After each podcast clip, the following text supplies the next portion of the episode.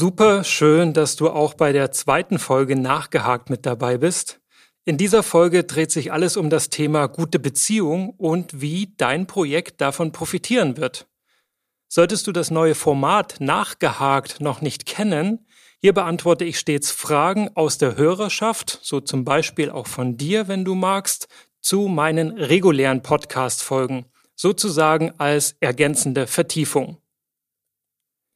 Und wo wir gerade bei Neuerungen sind, die zweite Neuerung ist, dass ich ab sofort alle Skripte aller Podcast-Folgen mitsamt der Grafiken und auch der Vorlagen für dein Projekt zum Download zur Verfügung stelle. Alles, was du nur machen musst, ist dem Link in den Show Notes folgen. Da geht's dann zur Registrierung und ich schicke dir dann postwendend auf deine E-Mail-Adresse, die du dort einfach hinterlässt, einen Link der dir Zugriff auf alle bisherigen, aktuellen und künftigen Podcast-Folgen und den Unterlagen dazu verschafft. Das ist natürlich nicht nur für dein aktuelles Projekt jetzt super nützlich, sondern auch dann, wenn du ohnehin vorhattest, dir ein eigenes Wissensmanagement zum Thema Projektmanagement anzulegen. Ich hoffe, der Extra-Service sagt dir zu. Und damit Hechtsprung rein in das Thema dieser Folge. Wir sind immer noch in der Vertiefung der Folge Nummer 28. Da ging es unter anderem um das magische Dreieck im Projektmanagement aus Kosten, Zeit und Qualität, was ich ja ganz frech um eine vierte Dimension erweitert habe, den Team Spirit. Und in der ersten Folge nachgehakt haben wir uns angesehen, wie man diesen Team Spirit auch messen kann. Doch warum und vor allem wie genau, das ist jetzt die Frage, profitierst du, profitiert dein gesamtes Projektteam von gutem Team Spirit? Wie erzielst du damit bessere Ergebnisse in deinem Projekt? In dieser Folge reflektieren wir genau diese Frage, was hast du jetzt von einem besseren Team Spirit? Warum solltest du in diesen investieren? Passenderweise habe ich zu diesem Thema erst kürzlich eine Keynote-Speech gehalten und zwar durfte ich die Projektmanagement-Tagung 2021 eröffnen und habe in dieser Eröffnung vom Wert guter Beziehung in Projekten gesprochen und einen Auszug, sieben Gründe, warum dein Projekt ganz konkret von guten Beziehungen profitiert, habe ich dir daraus mitgebracht. Schnapp dir gerne wie gewohnt Zettel und Stift und skribbel ein wenig mit, was dir so in den Kopf schießt, was du spontan von dem, was ich sage, ableiten kannst, um in deinem Team nicht nur Team Spirit zu verbessern, sondern ganz konkret darauf einzuwirken, dass dieser gute Team Spirit sich auch in besseren Ergebnissen in deinem Projekt widerspiegelt. Alles parat? Dann geht's jetzt los. Zum einen stiften gute Beziehungen Sinn in der Arbeit. Und Sinnstiftung macht resilient dich und dein Team.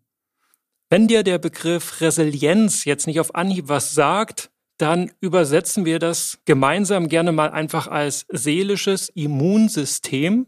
Und das lässt schon erkennen, dass das mehr als nur ein Schlagwort und auch ein aktueller Trend ist, sondern ein super wertvolles Skill, gerade in stressigen Zeiten, wenn du unter großem Druck stehst oder in Phasen in deinem Projekt, in dem es einfach mal nicht so läuft. Wenn du an diesen Tagen nicht gleich den Teufel an die Wand malst, dann ist das Resilienz. Deine Rückstellkraft, um auch aus schlechten Zeiten wieder rauszukommen, dich selber aus dem Schlamassel zu ziehen. Und gute Beziehungen fördern diese Form der Resilienz durch die Sinnstiftung. Darüber hinaus fördern gute Beziehungen auch die Motivation. Wie wichtig dieser Faktor Motivation ist, hält uns beispielsweise das agile Manifest vor Augen. Dort heißt es zum Beispiel, Build Projects around motivated individuals. Also bau dein Projekt um motivierte Personen drumherum dass gute Beziehungen da einen echten Unterschied machen können, wird sehr deutlich in Projekten, deren Inhalte jetzt nicht so unbedingt kicken. Nehmen wir mal zum Beispiel die DSGVO-Richtlinien. Wenn du damit beauftragt wurdest, die im Unternehmen umzusetzen und zu integrieren, dann ist das jetzt nicht so ein geniales Projekt wie eine neue Innovation oder eine tolle Produktentwicklung. Und gute Beziehungen ein tolles Team können dir dann echter Anker und förmlich die Rettung sein für deine Motivation. Dann weißt du auch, wofür du das machst, wofür du hier Zeit und Energie investierst.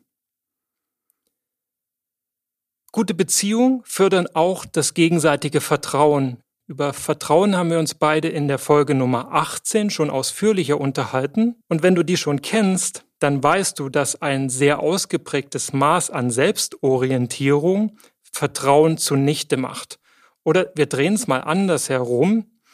Wenn dein Interesse auch dem Interesse der Gemeinschaft, des Teams, des Gesamtprojekts gilt, du also nicht nur dich und deine Interessen in den Mittelpunkt stellst, sondern die andere aktiv berücksichtigst, darauf eingehst, dann stärkt es das Vertrauen untereinander.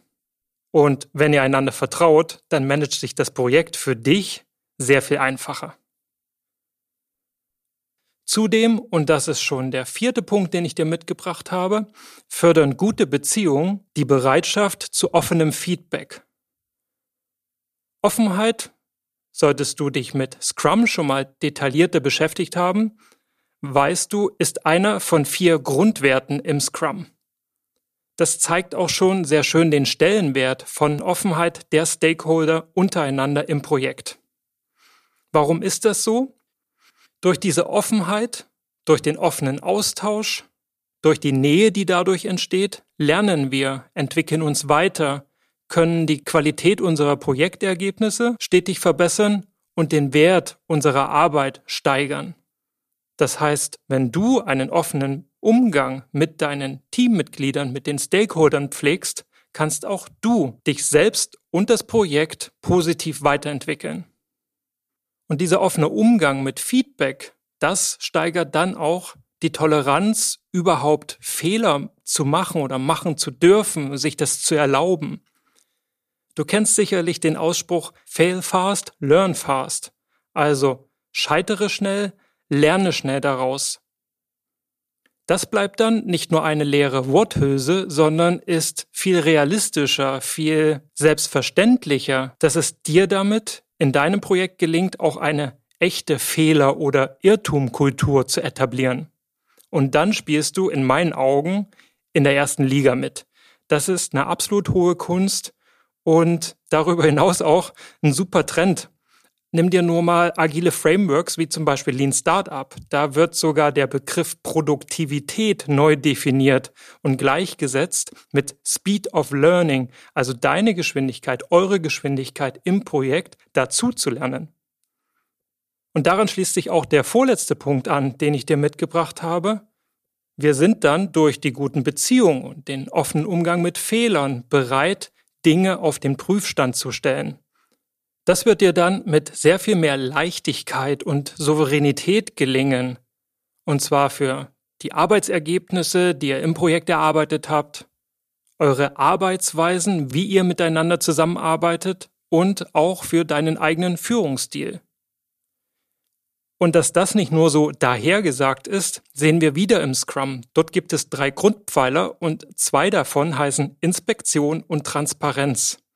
Und dieses auf den Prüfstand stellen ist ja im Kern auch das Wesen der Agilität.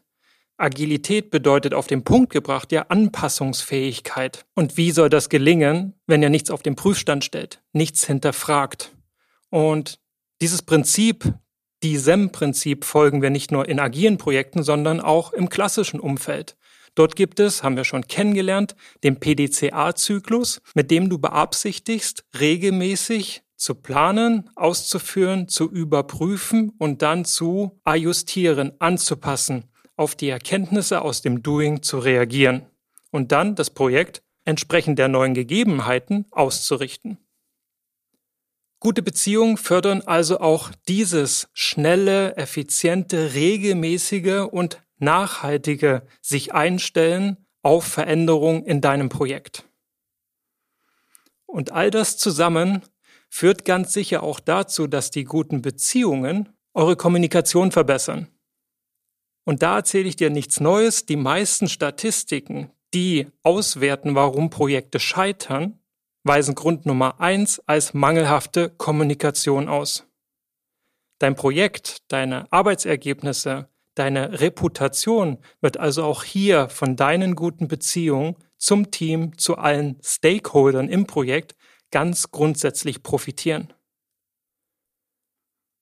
Wie du an diesen sieben beispielhaften Aspekten erkennst, sind gute Beziehungen also ein echter Katalysator für dein Projekt und zwar auf ganz vielen Ebenen.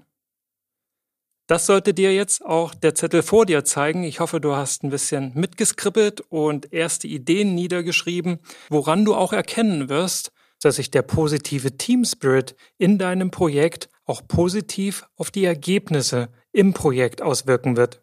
Und diese vierte Dimension, die ich dem magischen Dreieck hinzugefügt habe, nicht nur nice to have ist. Also nicht nur die B-Note, sondern ein ganz essentieller Teil, um im Projekt zu brillieren.